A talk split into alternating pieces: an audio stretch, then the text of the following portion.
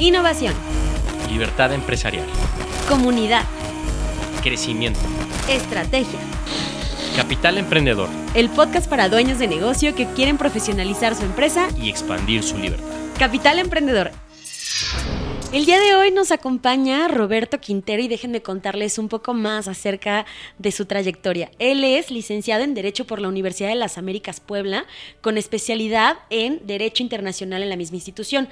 Además es, el es egresado del programa AD2 de Alta Dirección en el IPADE, del programa PAD de Alta Dirección en el IESDE y del programa ECLA de Columbia Business School. Es emprendedor global Endeavor, Premio Nacional Emprendedor 2014, finalista en Entrepreneur of the Year, Emprendedor del Año por la revista CNN Expansión y Premio Emprendedor Migrante en el 2019. Además es fundador de la cadena Cinemagic y América Cinemas y es actualmente consejero, amigo y miembro de la comunidad Innovarte. Vamos a recibirlo. Bienvenidos a Capital Emprendedor. Nos da muchísimo gusto que una vez más estés aquí con nosotros, a ti, dueño de negocio que quieres encontrar herramientas para profesionalizar tu negocio, pero sobre todo seguir disfrutando de tu libertad empresarial.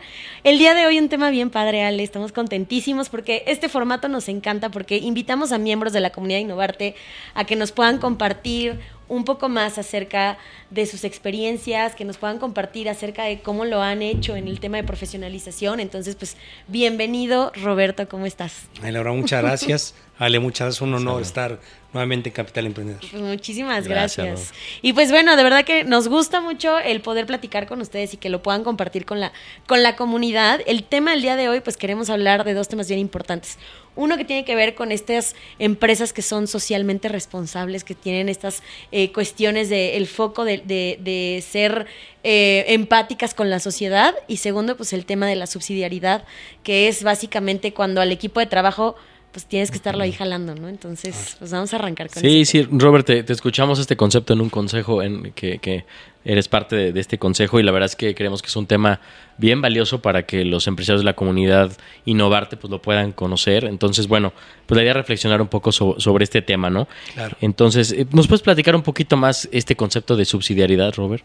Sí, fíjate que yo lo descubro hace como 15 años en el, el difoso, ahora bueno, CUFOSO, ahora Difoso, el curso de formación social que imparte la USEM y, doy un poquito de antecedentes. Fíjate que el fundador de Bimbo, don Lorenzo Servige, de la mano de eh, Agustín Irurita, de ADO, de don Carlos Abascal, que en paz descanse, bueno, igual don Lorenzo ya se nos adelantó, pero ellos en los años 50, a partir de pensamiento social cristiano, a partir de análisis de encíclicas papales, eh, toman conceptos de doctrina social de la iglesia y lo bajan al ámbito emprendedor, al ámbito empresarial y llegan a la conclusión que hay 10, 12 principios claves que nos ayudan mucho para, para hacer empresa, pero además para las relaciones interpersonales. Y uno de ellos es precisamente la subsidiariedad o subsidiariedad. Fíjate que algo que aprendí y en el examen. ¿Cuál es, cuál es el correcto? Los dos son buenos. Ah, sí, yo ahí fallé y me pusieron tacha. Yo dije que solo uno, pero puede ser subsidiariedad o subsidiariedad, ¿no? Y es básicamente el principio de, de ser sólido con las causas justos, justas de las personas desiguales. Fíjate, ya te la volteo que el entrevistado sea el, entrevistador y al revés, ¿no? Pero a ver, Ale, mejor. Ajá, a ver, venga. En, en, una empresa o en la comunidad, en el mundo, ¿todas las personas somos iguales? Tenemos, tenemos igualdad de facultades. Tenemos facultades, pero. No, pero no somos iguales. Pero no somos iguales. No, pero incluso en facultades no somos iguales. En desarrollo de las facultades no somos iguales, pero tenemos las mismas facultades.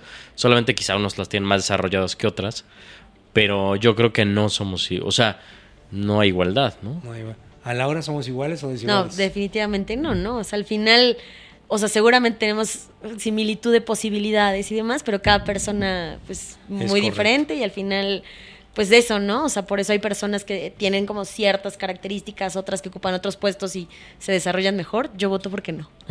sí, fíjate que somos eh, altamente desiguales. De hecho, somos desiguales. en todo lo occidental. Y vaya, solo somos iguales en dignidad. Y bueno, y dependiendo de la región de cada quien, pues que todos somos hijos del mismo Dios, ¿no? No importa qué religión tengamos y en dignidad nada más, es decir, la vida de una persona vale exactamente lo mismo Exacto. sin importar lo occidental. De acuerdo. Pero en todo lo demás, en competencias, en aspiraciones, en características físicas, en género, Claro. pues somos altamente desiguales. Y muy interesante porque para entender la subsidiariedad, primero tienes que, que- que aprender la solidaridad. La solidaridad es ser, eh, ser sólido, apoyar las causas justos, justas de los iguales. Sí. Es decir, ¿quiénes son iguales en una empresa? Los que están al mismo ni- nivel jerárquico Sí. o en conocimiento los que dominan igual algo o mismas facultades. Sí. Eh, eh, esas son eh, papá, mamá, Sí. entre Sí, maestros. nivel jerárquico. Exactamente, a nivel jerárquico eres Sí. igual. La solidaridad es apoyar las causas, ojo, no todas, solamente las justas. Las justas. Y ahí te metes a un tema de justicia Sí. conmutativa, distributiva, que es justicia, ¿no? De acuerdo. Eh, es dar a cada quien lo suyo de él, aunque suene raro. Sí. Y hay justicia conmutativa, que es la justicia comercial, es la justicia ciega. Sí. Hago todo esto para llegar a Sí, sí, subsidiariedad, sí, ¿no? sí. Sí, sí. Pero fíjate, pre- pregunta, en, eh, cuando tú vas a un Oxxo, no sé, llega Carlos Slim y el, eh, las papas Barcel, las, los taquis de 20 pesos, ¿a cómo se los venden a, a Carlos? eh, Pues a 20 pesos. a 20 porque pesos. cuestan 20 Y si llega una persona muy pobre, en un momento muy complicado de su vida, ¿cómo se lo venden? Pues 20 pesos. 20 pesos. Claro. Esa es la justicia ciega conmutativa, Sí. La comercial. Pero hay la justicia distributiva, la justicia humana, la justicia que das a cada quien depende cuánto lo necesite, ¿no? Que es la justicia. Y ahora, el empresario vivimos, debemos vivir con ambas justicias, ¿eh? Por supuesto, con la, con la conmutativa, Y con la la, que tienes perfil de puestos, este pricing igual, etcétera, Sí. pero con la distributiva, ¿no? Que Sí. la apoyas, a que, que la, la ejecutas a través de la solidaridad con los iguales, siempre y cuando la causa sea justa, Sí.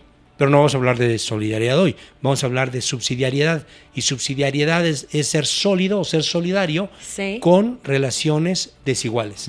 Es decir, en organigrama desigual, con tu colaborador, con tu hijo, con tu alumno, el gobierno con el ciudadano, el que sabe más con el que sabe man- menos, el que puede más con el que puede me- menos.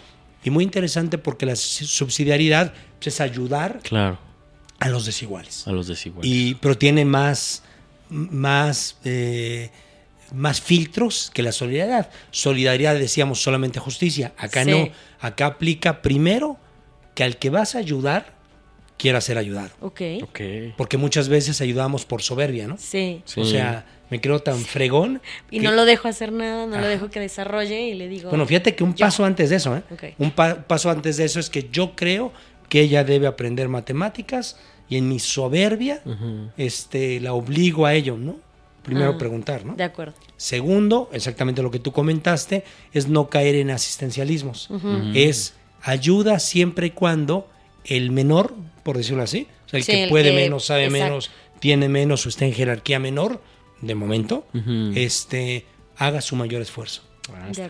¿Y por qué? Porque si no generas niños permanentes. Claro, claro. O sea, asistencialismo, paternalismo, Paternalismo. corporativismo, donde yo no quiero que se desarrolle por soberbia, Por poder, por, control. por control. Claro. Una chulada, ¿no? Que Sí. dependa de mí, maquiavélico, ¿no? Ma- Maléfico el cual Sí. tema, ¿no? Claro. Entonces, no, no hacer eso. Entonces, primera regla es que sea justo. Causa o sea, justa. bueno, primero, nos tenemos que ayudar. O sea, una empresa, una comunidad fraterna Claro. es la que le va mejor. La que prospera. Donde, la que prospera, donde Sí. hay prosperidad, donde hay abundancia. Y para llegar a eso, tienes que ser fraterno. Y la herramienta para lograr fraternidad es la subsidiariedad. Y la- Sí. la- la- los filtros son eso. Primero, que sea causa justa. Ajá. O sea, si te pide asaltar un banco o algo así, Claro. o sea, un antivalores, Sí. Claro. pues no, ¿no? Sí, sí. Segundo, haz que él haga el mayor esfuerzo posible. Sí. Y tercero, que sea temporal. O sea, tú ayuda temporalmente Sí. hasta que logres que se desarrolle la, la competencia Claro, claro, o lo facultes Sí. para que él solito haga las cosas y ahora a él le toque Claro. ayudar a alguien más. Y yo, yo traía un concepto, quizás un paradigma que yo traía, que subsidiariedad era un concepto más con una connotación negativa, porque es pues prácticamente que a veces nos acostumbramos a hacerle la chamba a alguien hoy como lo explicas, o sea, creo que es más bien, tiene cosas positivas y es un deber ser, pero también creo que de pronto si caemos en esta onda del asistencialismo, corporativismo y demás, es donde quizá la, o sea, este concepto se vuelve como algo negativo, ¿no? El que esté subsidiando todo el tiempo el talento del equipo, ¿no? Sí, fíjate que un tema en la cultura mexicana y latina es que generamos mucho paternalismo, ¿no? O sea, nos gusta el paternalismo, el ayudar aunque no, aunque no me lo pidan, aunque eh, de alguna manera frustre su desarrollo con tal de que dependa de mí, ¿no? Y en general en la sociedad, ¿no? Lo pienso en mamás es lo mismo, ¿no? Madres de familia es lo mismo esta parte de yo hago, yo controlo, yo, exacto, sobreproteger. Fíjate, un, ejemplo interesante de subsidiariedad, ustedes que son recientes padres, haz de cuenta, queda claro que tu hija tiene que aprender matemáticas, ¿no? Sí. Imagínense que llegan de una fiesta, 4 de la mañana, enfiestados, con algunas copitas de vino, y tu hija te dice, mamá, papá, se me olvidó decirles que tengo que hacer esta tarea de ecuaciones, este, y no la entiendo. Y tienes los dos caminos, ¿no? Un camino sería el camino paternalista, asistencialista, decir, yo te lo, yo te lo, resuelvo aunque no aprendas, y, va, o el otro, cuatro de la mañana enfiestado con tres, cuatro copas de vino, y tu, y tu hija de, este, cansada, tratar de enseñar atendiendo la subsidiariedad. ¿Qué harías? Pero a las 4 de la mañana. Ah, 4 de la mañana. Está difícil, ¿no? Sí, por supuesto. Son los dilemas. es un dilema muy grande, pero sí. Y, yo que ya lo migras al tema empresarial, y sí, la pregunta es, híjole, ¿te enseño a hacerlo? ¿Me tardo media hora? ¿O lo hago yo y claro. cinco minutos? Que muchas veces es eso, ¿no? O sea, las curvas de aprendizaje en los equipos de trabajo, o más bien el ritmo en el que van las empresas, a veces no da para una curva de aprendizaje, y esto es lo hago más fácil si lo hago yo y lo hago más rápido que si le enseño, ¿no? Que ese es como uno de los grandes temas que frases muy comunes. Tú haces, tú haces, tú pescas y no lo enseñas a pescar, ¿no? que ese es el gran tema. Totalmente. Y, y, Robert, he escuchado mucho que también cuando pasamos a un exceso de paternalismo, pues es malo para el director general, ¿no? Porque a veces acaban súper estresados, cargando todos los problemas del equipo que se los avientan. Y una vez te escuché en una junta de consejo, le decías a un director, oye, ojo, tu equipo, eh, tú tienes que dormir, tu equipo tiene que hacerse cargo de los resultados, ¿no? No sé si nos quieres platicar un poco de eso, que se me hizo muy interesante. Sí, claro. Fíjate, primero como director general tienes que evitar totalmente el paternalismo. Mm. O sea, altamente subsidiario, cero paternalista. O sea, muy, muy fraterno en, en, los subsidiarios y rudísimo en evitar el paternalismo. O sea, no hacerle la chamba a nadie más porque le estás echando a perder y le haces daño a la empresa. Y aparte, este, pues es como un robo, ¿no? O sea, yo, yo en mi equipo, cuando alguien quiere que yo le haga su trabajo, le digo, yo te lo hago, pero te lo cobro. Claro. O sea, si va, te ayudo. Pero este día te lo descontamos y que me lo den a mí. Porque no estás haciendo lo que te toca. Y, lo que tú comentabas, yo, yo sí creo que como director lo que tienes, y sobre todo en estas épocas nuevas, ¿no? El director ya no es el que sabe todo o resuelve todo, ¿no? El director parecería que ahora debe tener como un matiz de coach, de, mentor, de acompañar.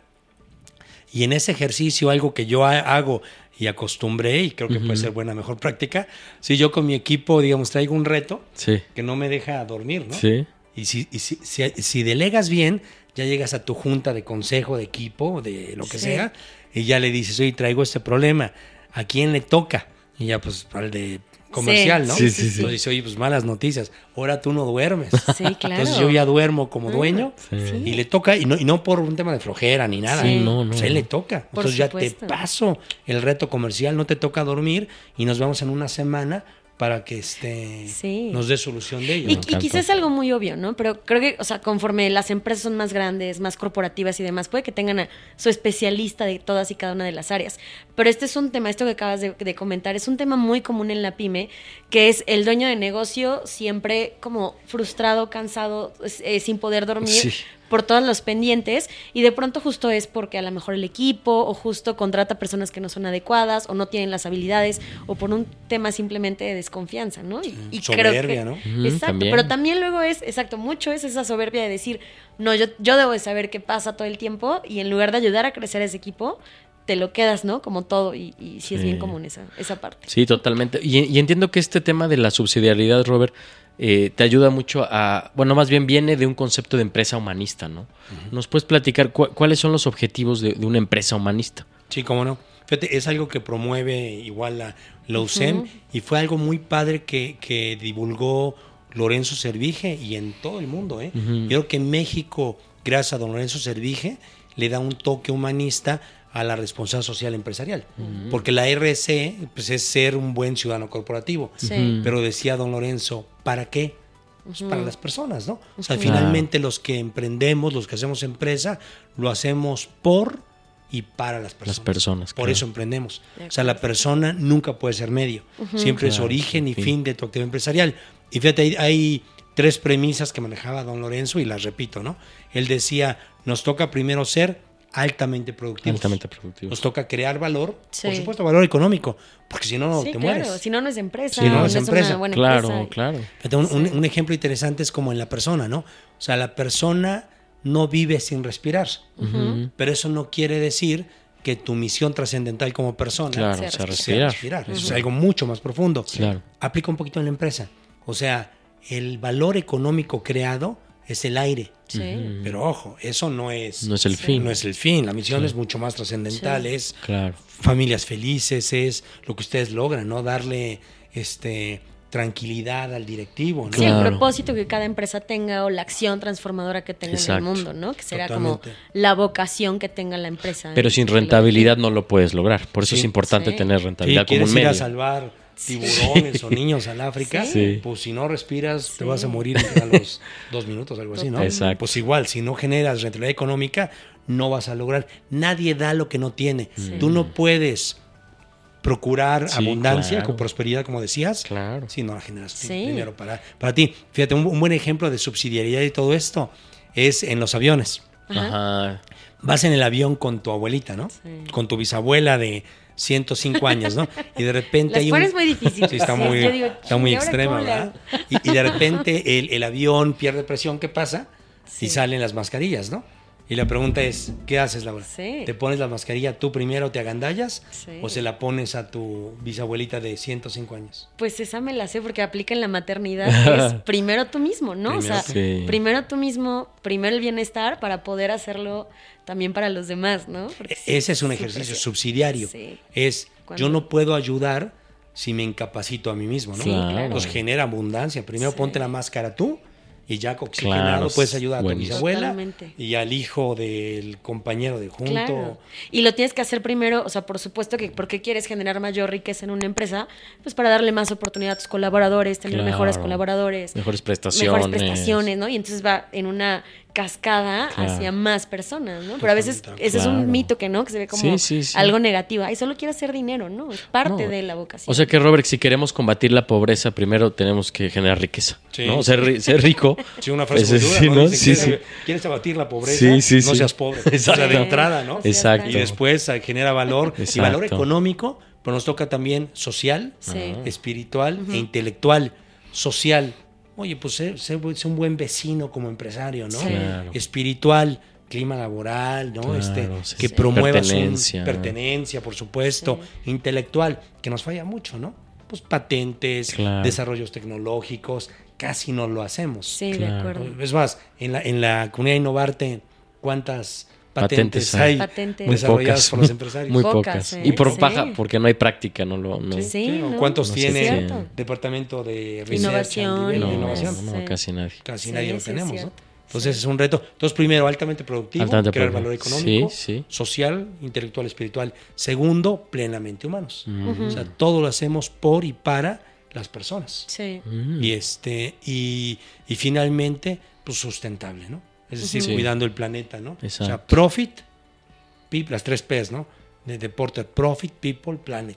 Son los tres compromisos que tiene, Totalmente. que tiene el emprendedor. Está buenísimo, padrísimo. Y esto es empresa, o sea, con un sentido humano, ¿no? O sea, que realmente se preocupa y está inmersa en una sociedad, pero haciéndole bien, ¿no? Y que tienes que ver no solamente una de estas vertientes, sino que en la medida de lo posible, pues tener, el, eh, o sea, y con acciones muy pequeñas, no tiene que ser justo como dices, no, o sea, el super departamento, demás, no, simplemente es que desde tus propias prácticas estés en sintonía con todo esto, ¿no? Sí. O sea, Fíjate, el tema humanista es este reconocer que la persona es lo más importante y por ello incluso eres firme y por ello a veces corres gente, ¿eh? Sí. Sí, retiras gente, sancionas gente, llamas la atención, puedes levantar un acta administrativa. Claro. O sea, ser humanista no quiere decir ser menso. Claro. ser O sea, buena onda ser buena onda o ser débil. Sí, sí, sí. No, eso es no ser humanista, Sí. porque Claro. estás destruyendo valor Claro. y estás atentando contra el bien común. Claro. Algo tan sencillo como eh, mm, por no correrlo estás haciendo que el resto del equipo esté haciendo el trabajo de él, ¿no? O esté Claro, atrasándose con otras prioridades. Entonces, Sí, desde claro. ahí va esta parte, ¿no? Es sí, correcto. porque el objetivo es el bien común, ¿no? Buscar el bien común y es cuidar a la empresa, ¿no? No por un colaborador vas a, a, a- a descuidar a tu empresa, ¿no? Y, y hablando del bien común, también te escucho decir eh, los grupos de interés, ¿no? De las empresas, ¿no? Creo que son ocho, ¿no? O siete Sí. bien, eh, grupos de interés, ¿no? ¿Cu- ¿Cuáles son estos grupos de interés que las empresas humanistas pues tienen que servir, ¿no? Sí, Fíjate, me voy un paso atrás con Sí. el tema de bien común. La definición de bien común, la definición fácil, Sí. es el procurar, fíjate, procurar, no resolver, Sí. procurar hacer tu mayor esfuerzo Claro. para generar condiciones plenas de desarrollo, pero fíjate, para todos en todo. El bien común es utópico, nunca se alcanza. Sí, Pero es de lo padre, ¿no? Es una lucha, es un camino, no es un destino. Claro. Entonces la búsqueda en, en la empresa es que a todos, a los grupos de interés, ocho, nueve ujú. o 10 que de repente mencionan, este, les generes prosperidad. Y sí, los grupos de interés o stakeholders, eh, eh, antes no- nos preocupábamos solamente por los shareholders, Sí. Por los accionistas, ¿no? Sí. Y hay un cambio diciendo, no, Stakeholders. el shareholder es solo uno de los stakeholders, Sí. o, en inglés, o en español, grupos de interés. Sí. Y los grupos de interés empiezan primero por los clientes, Sí. obviamente, Sí. después por los colaboradores Ok. y su familia. Fíjate qué ambicioso, ¿no? Claro. O sea, el colaborador, pero igual su esposo, su esposa y sus hijos, ¿no? Sí, sí, sí. Los directivos, que los diferencias por un tema de que no somos iguales. Ok. O sea, seguramente un colaborador, un obrero, requiere mucho más atención tuya Sí. que un directivo egresado de Sí. Harvard. ¿no? Sí, y los retos son Y diferentes. los retos son y diferentes, ¿no? Bueno, y ahí no hablas de directivos y sus familias. Ahí estarían como facultados para ellos preocuparse. Ya. En el colaborador medio operativo, creo que Sí. te toca a ti, ¿no? Sí, de acuerdo. Este, proveedores, Sí, es un tema, ¿no? también. Es todo un tema, el tema de Súper, ¿no? proveeduría. Porque ahí luego hay muchas filosofías de sí, hasta que el proveedor reviente, ¿no? Pero Sí, sácale lo más que puedas. Sí, sí, sí. Sí, por supuesto. Y sabes qué? que para mal en México, fíjate que no tenemos leyes que protejan al, al emprendedor cuando es proveedor, ¿no? O sea, cuántas veces cadenas comerciales grandes Sí, claro. revientan al proveedor porque Sí. no, Sí. no pagó o le aplicó un descuento mala Sí, onda. cierto. O simplemente porque eh, lo quiso crecer tanto que no midió sus capacidades y cuántas veces también empresas grandes ahora, por ejemplo, tienen políticas para decir, no, si es muy pequeño prefiero no, porque no lo quiero tronar, ¿no? A esta Sí, claro, empresa. ¿para Sí. qué no? Entonces, proveedores, eh, fíjate, interesante, competencia. También. La competencia es un grupo de interés. Claro. ¿Cómo construyes valor con ellos? No hablando mal de la competencia, no bajándole el personal, Sí. no entrar en guerra de De precios. precios, sí. Sí, no o sea, ser- generar un ambiente compe- competitivo que beneficie a todos. Claro. ¿no? Por supuesto, ¿no? Ese es el otro. El siguiente es el gobierno. El gobierno también, nos, sin importar colores, sin importar Sí, temas partidos. ideológicos partidistas, Claro. usted, o sea, pues queda claro, si le va mal al gobierno federal, Sí. nos va mal a todos. Claro. Si le va mal al gobierno estatal o municipal, sin importar el color, nos, Le va, va mal. nos va a ir mal Claro, a todos. claro. ¿no? Sí. Entonces hay que procurar que al gobierno, sin importar el color, yo creo, le, le vaya bien. Otro es este próximas generaciones. Mm. Fíjate que en, en esta visión humanista no se habla tanto del planeta, sino de la persona. Ya. Que sí, a lo mejor podría ser un poco egoísta como, Sí. como especie, ¿no? Ya. Pero se habla de que tenemos que cuidar el planeta, porque si no lo cuidas, la va a pagar tu hija, Claro. o la hija de tu hija, o la hija de tu hija. de Próximas generaciones. Próximas ¿no? generaciones. ¿no? Pero por supuesto hay que cuidar también el planeta, ser como buenos administradores en el planeta, ¿no? Sí. Padrísima reflexión. Decía mucho don Lorenzo que, que somos, suena como muy fuerte, ¿no? Somos copartícipes de la creación. Mm, Está cañón, Está ¿no? O sea, padrísimo. Sí. O sea, el empresario es. Sí. copartícipe de la creación. Y aparte, llevando a un tema eh, religioso interesante, decía, este, ¿por qué? Porque, ah, pues hablando de la Iglesia Católica, ¿no? Sí. Dice Jesús, este, al que no ve, lo tienes que ayudar, ¿no? Ajá. O sea, el que, Sí, el que sí, no sí. oye y al que no tiene alimento. Sí. Y un emprendedor, ¿cómo lo resuelve, no? Pues al que no ve, pues con Ben and Frank, ¿no? sí, ¿no? Y al que Sí, no, sí. al que tiene hambre, con, con productos bimbo, Sí. ¿no? Y al que Ah. no escucha con aparatos de audición o con sí. es la manera de co-crear por Claro. parte del Sí, por, claro, por parte del emprendedor. Nos toca igual. La comunidad es otro grupo de interés muy importante, pero ocúpate de la comunidad. O sea, si tu comunidad está fea, hay hoyos, baches, inseguridad, Claro. cables, grafitis, Claro. eh, eh, lo que sea, pues es tu culpa. Ya. Tienes que también, eh, la, la- la empresa es la gran trinchera para construir comunidad, para fortalecer el tejido social. Wow. Y esto que hablas, ¿no? Del bien común, ¿no? O sea, que al final es súper importante, pero si solamente te centras en mi cliente o en mi colaborador o en mi accionista, o sea, creo que el, el gran error es cuando solamente tienes una visión hacia ciertos grupos Claro. de interés y de pronto olvidas el todo, ¿no? Que creo Por que eso es bien interesante porque yo creo que, o sea, en el día a día solamente te enfre- enfrentas o te enfocas en pocas cosas cuando hay que Claro, tener una visión totalmente. mucho más amplia, ¿no? Fíjate, y el último, perdón, se me olvidaba, el shareholder.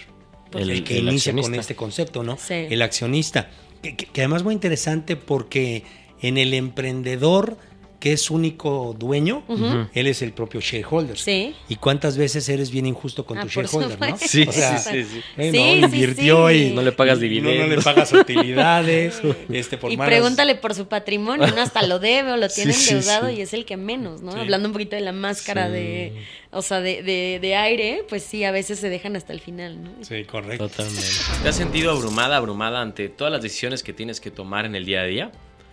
El enfoque precede al éxito. La capacidad más importante que los CEOs y los directores generales tienen que desarrollar es la capacidad de mantenerse enfocados sobre lo más importante.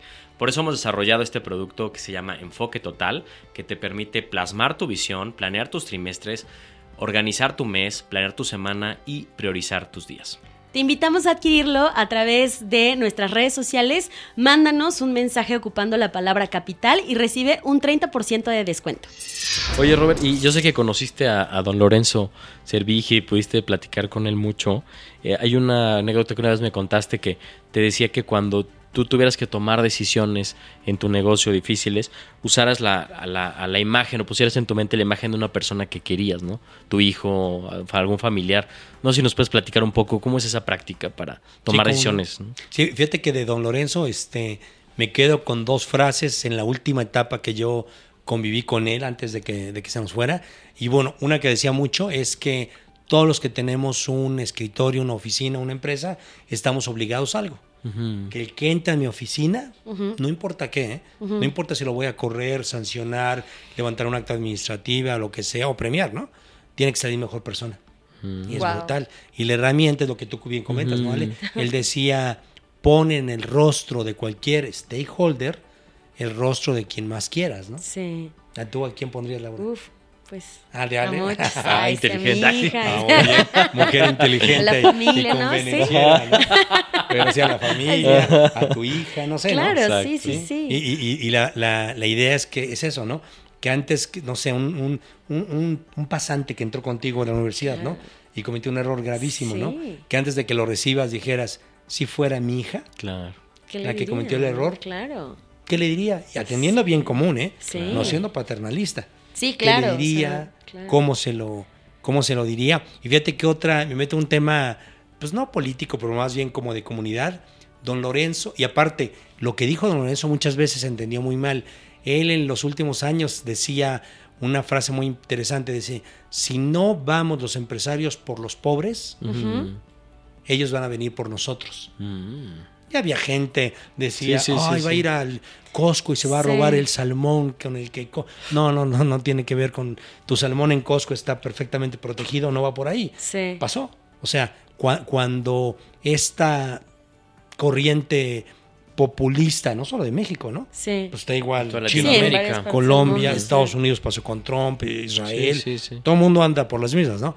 Pero decía, si no vamos a mejorar las condiciones de la población, la población va a tomar las riendas de las decisiones políticas, Claro. para bien, para mal, como decida el, Sí. dice el pueblo sabio, ¿no? Sí, Alguien sí, dice eso. ¿no? Entonces, pues aguas, creo que hemos hecho algo mal, porque en México pues la desigualdad es enorme. Es enorme, sí. Tenemos 70 millones de mexicanos. Fíjate, y, y algo que se promueve mucho eh, respecto al, al índice Gini, pero en, en- en- en vocabulario empresarial emprendedor es el gap salarial. Es decir, ¿cuál es tu sueldo como directivo? No utilidades. Y tu sueldo Sueldo. real, no de, indu- de industria. Sí. Sí. No, no digas que me, no. o No sea, subsidiado ni nada. No, lo que subsidiado. es por ¿Cuánto industria. ganas? Sí. X pesos. ¿ok? Sí. ¿Cuánto gana la persona con menor sueldo en tu empresa? ¿Cuántas veces más ganas más, no? Ya. Ujú. ¿30 veces? Uf. ¿Puedes ser 30 veces más persona que la persona que limpia? O sea, en, en un tema de, de desigualdad, de dignidad, no. ¿mereces ganar 30 veces, 40, 100 veces Sí. más? No, no. Dicen- ¿Cuál es un buen ¿Hay un buen estándar? O sea, como Pues de- mira, hablan que en Japón 7 pues, está cañón. Ya. 7 está difícil, pero no, en México, Hay Sí, muchísimo no. más. no sé, seguridad. 30, 40. No, sí, o sea, 50. lo pienso en sueldos este, directivos y sueldos Sí, muy sí, sí, un operativos. directivo que gane Sí. 400 mil pesos al mes y tiene una persona ganando de limpieza que Siete mil, gana- 7 mil, 6 pesos. mil pesos Sí. y bien le va. Sí, bien le va. Sí. al mes, Sí, ¿no? bien le va. Entonces la desigualdad es enorme. Sí. Hacerte esas preguntas, ¿no? Sí. Claro. Este, tienen que mejorar, tenemos que mejorar los sueldos, tenemos que mejorar las condiciones de trabajo, tenemos que hacer más y mejores empleos, creo De yo. acuerdo. Y es un poco ponernos en el asiento del conductor, ¿no? O sea, no solamente decir, es que yo dirijo a mi empresa y mi equipo y mis clientes y todo lo demás, ya, o sea, no lo sé, eh, sino que más bien familiarizarte con esto, hacerte responsable de eso. Claro. Y sobre todo, o sea, digo, hoy, hoy que lo platicamos, dar, darnos cuenta, ¿no? Que si no lo estábamos asumiendo por desconocimiento, o sea, creo que esta charla nos viene a abrir el panorama Sí. Sobre las cosas donde sí incidimos y que a veces ni siquiera nos damos cuenta, ¿no? O sea, simplemente esto que dices, ¿cuántas veces entró alguien a tu oficina y de pronto te desquitaste con esa persona porque tuviste un mal día, un mal momento y demás? Cuando en realidad, pues tienes que incidir positivamente, ¿no? Si quieres ser una empresa que, que trascienda y que aporte más allá de tu misión o tu acción transformadora y tu propósito, pues tiene que ver también con el entorno y cómo te estás relacionando con él. como dicen, duro con la situación, suave con la persona. O sea, en las empresas cometemos tonterías, cometemos estupideces todos los días, pero ojo, Sí. no hay tontos ni hay estúpidos, ¿no? Sí. O sea, suave, fraterno, subsidiario y respetuoso con la persona y muy duro, finalmente muy duro con, con- Sí. con Con la la situación. situación. Fíjate, y, y una herramienta más que, que se promueve en, en, en UCEM y lo promueve Don Lorenzo se llama el balance social, que como tiene una muy buena práctica para la comunidad Innovarte, que cada vez que reportes, pues, es cada tres meses, Sí. reportes un balance social y básicamente pongas el nombre de los colaboradores y, y- y lo divides en capacitación, en salud y en casa. Esos tres. Y le pones un estatus Mm, desde Sí. piso digno Sí. hasta casa propia, hasta salud, ¿no? Este, a lo mejor cada tres meses invitarse a hacer un, un diagnóstico de salud Está buenísimo. y decirle nuestra meta es las ventas, la market share, lo que sea, pero además la meta en particular es que Juan logre bajar sus niveles de triglicéridos Claro. y Lupita su nivel de glucosa. Sí, o que buenísimo. duerma más esta persona. O que ¿no? duerma ocho horas Que le baje el estrés. Sí. Está cañón. Sí, es- y súper interesante porque esta idea que teníamos de, no, los problemas que tienes, o sea, atrás de la puerta o saliendo del trabajo y demás, Claro. hoy, o sea, nos damos cuenta que son totalmente falsos, ¿no? O sea, al final trabajamos con personas y las personas tienen diferentes retos y también hay que ser conocedores no solamente del desempeño que tiene tu colaborador dentro de tu organización, sino también conocedores de su situación, de sus sueños, de sus anhelos y acompañarlos en eso. Claro. ¿no? Entonces nos dejas un chorro de tarea. No, padrísimo, Robert. La verdad, yo, yo me quedo esta frase, ¿no? La empresa es la gran trinchera para generar bien común. ¿no? Totalmente. Esa frase está padrísima y creo que nos pone en un rol de protagonistas a los emprendedores, de, de realmente generar valor y pues mejorar, dejar el mundo mejor que como lo encontramos. ¿no? ¿No? Padrísimo, Robert. Oye, y ya para cerrar, Robert, yo, este, las últimas preguntas, Claro. ya más para ir cerrando. Para ti, ¿qué es, qué es lo, lo mejor de ser empresario? Ay, qué, qué- qué padre pregunta. este, transformar la realidad. Está padrísimo. Y es un tema de ego, ¿no? Sí. Creo que todo emprendedor, todo empresario, traemos un tema de ego, de yo sí puedo. O sea, primero de inconformidad, ¿no? Claro. No estoy de acuerdo con esto y además este, tengo la capacidad de, de modificarlo, de transformarlo para bien. Entonces, transformar, tocar la realidad para bien y dejar un mejor planeta, Está pues padrísimo. un, un poquito que Mm, pueda. ¿no? aportar, claro. Pues ya valió la pena, ¿no? Y, y si hubiera algo, lo peor de ser empresario, ¿qué dirías? Ay, lo peor de ser empresario.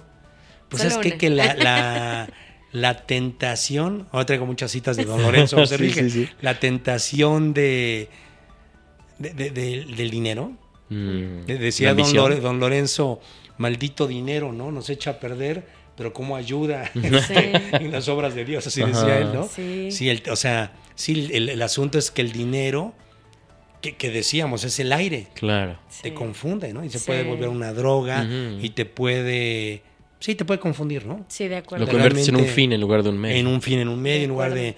eh, fíjate, en el tema de familia, ¿no? De, oye, construyo empresa para mi familia o más bien este, obligo a mis hijos a, a atender la familia, que, a la empresa que yo ¿Qué? estoy heredando, etcétera, ¿no? Wow, qué bueno. Historias no hay, ¿no? Uy, Sí. sí, con historias de... Para darle continuidad y para que siga creciendo y para que no perdamos ese Claro. dinamismo, ¿no? Y- Y le arrebatas un gran arquitecto, un Sí. gran mimo, un gran nadador al mundo, Claro. porque a fuerza quieres que sean plomeros como tú. Que Sí, siga tu camino, de claro. acuerdo. Qué buena reflexión, Ro. Oye, si pudieras llevarte un libro, película o una canción o un- a una isla desierta, ¿cuál, cuál te llevarías? Ay, qué padre. Fíjate que película que me encanta ya. Sí, dice mi esposa Becky que soy súper idiático. eh, eh, la veo creo que cada 15 días, porque aparte salió en Netflix nuevamente. Es la de Cuestión de Tiempo, ¿no la han visto? Ah, Cuestión, Cuestión de Tiempo. sí, muy interesante. Mm. Es una familia que descubren que los varones, hay un tema de género, pues solo los varones, no sé por qué, pero pueden viajar en el tiempo. Entonces la pregunta es si pudieras, vi- y viajan en el tiempo, Sí. pero solamente durante tu vida, ¿no? Ya. No puedes irte del pasado. Ujú. Entonces, ¿cuántas veces regresarías a cambiar cosas? Wow. Este, Hay bien interesante. Yo Está creo que me llevaría esa. Y fíjate que libros, yo cada diciembre le- leo, releo el libro de Paula, de, Mm. de Isabel Allende. ujú. Y muy y fíjate, una buena, a mí me dieron la recomendación, escoge un libro y reléelo cada año. Ok. Entonces es muy interesante cómo tu nivel de madurez Claro. o lo que está pasando en el entorno, Sí. COVID, lo que sea, político, etcétera, cómo lo lees desde diferente perspectiva. Claro. Entonces, ¿Y Paula qué te deja? O sea, ¿qué es, ¿por qué este libro? ¿Qué, qué es lo que te llama o te atrae? Sabes que está muy padre porque es este autobiográfico de, de Isabel Allende. Entonces te platica desde el conflicto que tuvo Chile, Ok. este, Mm. cuando muere, el, por cierto, el tío de, de Sí, Isabel, Isabel Salvador Allende, Allende. Salvador Allende, eh, habla de toda la familia, o sea, habla de los antepasados, tres, cuatro generaciones atrás de Isabel y cómo van pasando, pues, heredando cosas buenas, cosas no tan buenas a veces, y todo se cierra en que su hija, eh, real, muere de porfiria y, que- y cómo Isabel acompaña a su hija, bien chavita, o sea, y con hijos recién nacidos, hasta, hasta que muere y la despide. Wow. Entonces, muy padre el tema de dejar ir, de despedir, de qué es lo importante realmente en la vida, el tema político, o sea, pues aprender del pasado, ¿no? Que, que no volvamos a, a vivir situaciones complicadas en los, en, en los países y además de los antepasados, ¿no? ¿Cuántos, cuántos memes, cuántos traumas Sí. jalamos de nuestros papás, abuelos, bisabuelos? Guau, qué interesante. Muy Este se me antojó leer. Ya vamos a ¿Ah, leer. ¿No lo han leído? No, yo no lo he leído. ah, te lo presto. Sí, está buenísimo. bueno. Gracias, sí, gracias. Oye, Robert, y el último, la última pregunta es, si pudieras poner un letrero gigante que todo el mundo lo viera, ¿cuál sería tu mensaje? Ay, qué padre. Este, pues, ¿cuál sería? Yo creo que, ay, pues sé feliz, ¿no? ¿Sí? Sí, sé feliz, no te confundas. Venimos a ser felices. Sí. Si, si, si necesitas 10 yates para ser feliz, pues bien. Si solo necesitas un yate para ser feliz, también. Sí. Si haciendo tu trabajo bien eres feliz, bien. Sí. Sí, ser pleno, ¿no? Ser feliz. Busca la plenitud. Busca la plenitud. encanta. Y más en esta etapa, ¿no? Claro. Que, que no te confundas. Este, piensa muy interesante. La, la- la riqueza económica casi nunca tiene relación, correlación con la felicidad. Sí. ¿no? O sea, Creemos, topas ¿no? gente súper rica y súper infeliz. Sí. ¿no? Exacto. Este, Y historias trágicas, ¿no? De rockstars y Claro. artistas y así que de pronto Claro. no es no va por ahí. Y paradójicamente la gente que es plena, normalmente por añadidura, les puede llegar más eh, abundancia económica. es correcto, ¿no? Creo que ser feliz, ser pleno, estar abierto, Sí. que fluya Sí. y que te llega, que le luchas, ¿no? Claro. Porque te llega lo que te tiene que llegar y lo que no sea para ti, pues no te desgastas porque la vida es bien cortita. Sí. Un- Rubén Furlo, un gran amigo, presidente de Coparmex, siempre me dice, este, la vida es un viaje bien corto. Ay, Entonces sí. más vale que te diviertas mucho, que hagas Sí. bien las cosas, Sí. porque se va en dos patadas. Es un se va. pestañeo. Sí, es un pestañeo y no te llevas nada, nada de lo material, ¿no? Eh, Y hay es- una- sí, adelante. hay, adelante. hay una cita que sale mucho en redes sociales, ¿no? Que dice, un premio Nobel lo dijo, ¿no? Que si dejas herencia, este, hiciste errores de cálculo, ¿no? Es, Sí, como, un- sí, sí. como jugar Monopoly y ya cierran la caja y decir, yo traía billetes. No, güey, pues ya acabó el, Ya juego. acabó el juego. Ya no sirven afuera los billetes. ¿no? Perdón, ibas a decir algo. No, eso que es sencillo lo que dijiste, es ser feliz, pero es muy profundo, ¿no? O sea, al final creo que si todos los días todos nos lleváramos esta tarea de decir, a ver, ¿cómo voy a ser hoy feliz? Claro. ¿Cómo lo, lo voy a disfrutar al máximo? Creo que sería otra, otra historia diferente. Y no confundir el camino con el fin. O sea, el dinero es un medio, pero el fin es agregar valor, ¿no? Buscar tu plenitud, eh, dejar algo mejor, ¿no? Que como lo encontramos.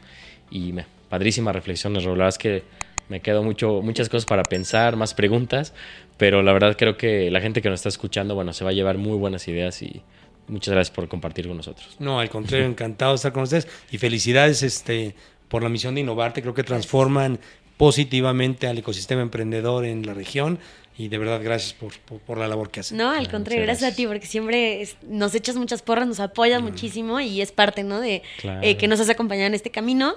Y por lo mismo, si alguien quisiera contactarte, saber un poco más de ti, cómo lo pueden hacer ya para que les dejemos un poquito de tus redes sociales o cómo te pueden escribir, contactar. Ay, con todo gusto y encantado. ¿no? Sí. No, o sea, Sí, sí. respondo todas. ¿eh? No, Sí, no, sí, sí, sí. Porque veces que te dicen y en la vida te Sí, responden. Estoy en Facebook como Roberto Quintero, Sí. en Instagram como Roberto Quintero Vega, en Twitter como a- eh, arroba RCQB chica. V, B de vaca. Ok, tus iniciales. Mis iniciales. Buenísima, buenísimo.